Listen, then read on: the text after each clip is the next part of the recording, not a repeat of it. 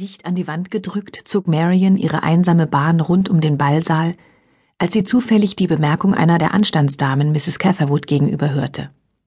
Die Anstandsdame sagte, die zweite McLeese ist eine schreckliche Bohnenstange, worauf die liebenswürdige Mrs. Catherwood entgegnete, Marion wird sich in spätestens ein, zwei Jahren zu einer bezaubernden jungen Frau mausern. Marion jedoch blieb nur der erste Satz im Kopf.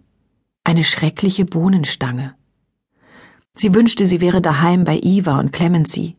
Was für ein Glück die beiden hatten, dass sie diesem fürchterlichen Ball fernbleiben durften, die eine erkältet, die andere noch nicht in die Gesellschaft eingeführt. Wie herrlich wäre es, jetzt gemütlich auf der Fensterbank in dem Zimmer zu sitzen und zu lesen.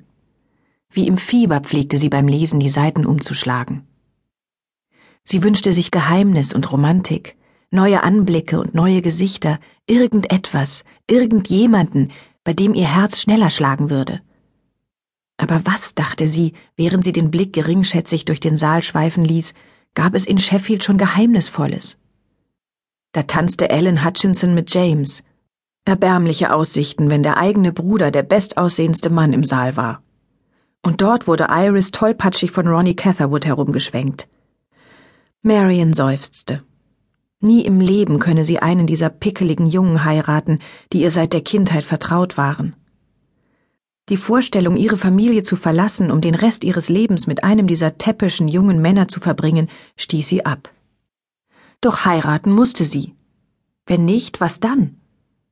Ihr Leben würde wahrscheinlich weitergehen wie bisher. Da ihre Mutter eine zarte Gesundheit hatte und Iris ein Talent dafür, sich vor allem Unangenehmen zu drücken, blieb die Verantwortung für den Haushalt größtenteils an Marion hängen. Vielleicht würde sie einmal enden wie Großtante Hannah, als alte Jungfer. Sie würde ein unförmiges Korsett tragen und vielleicht eine Perücke. Bei der Vorstellung musste sie lachen und merkte plötzlich, dass jemand sie beobachtete. Er stand auf der anderen Seite des Saals. Sein Blick war so intensiv, dass sie den plötzlichen Wunsch zu fliehen verspürte. Zwischen stattlichen Frauen mit Straußenfedern im Haar hindurch lief sie aus dem Saal bis in einen Korridor mit Türen zu beiden Seiten. Wahllos öffnete sie eine Tür.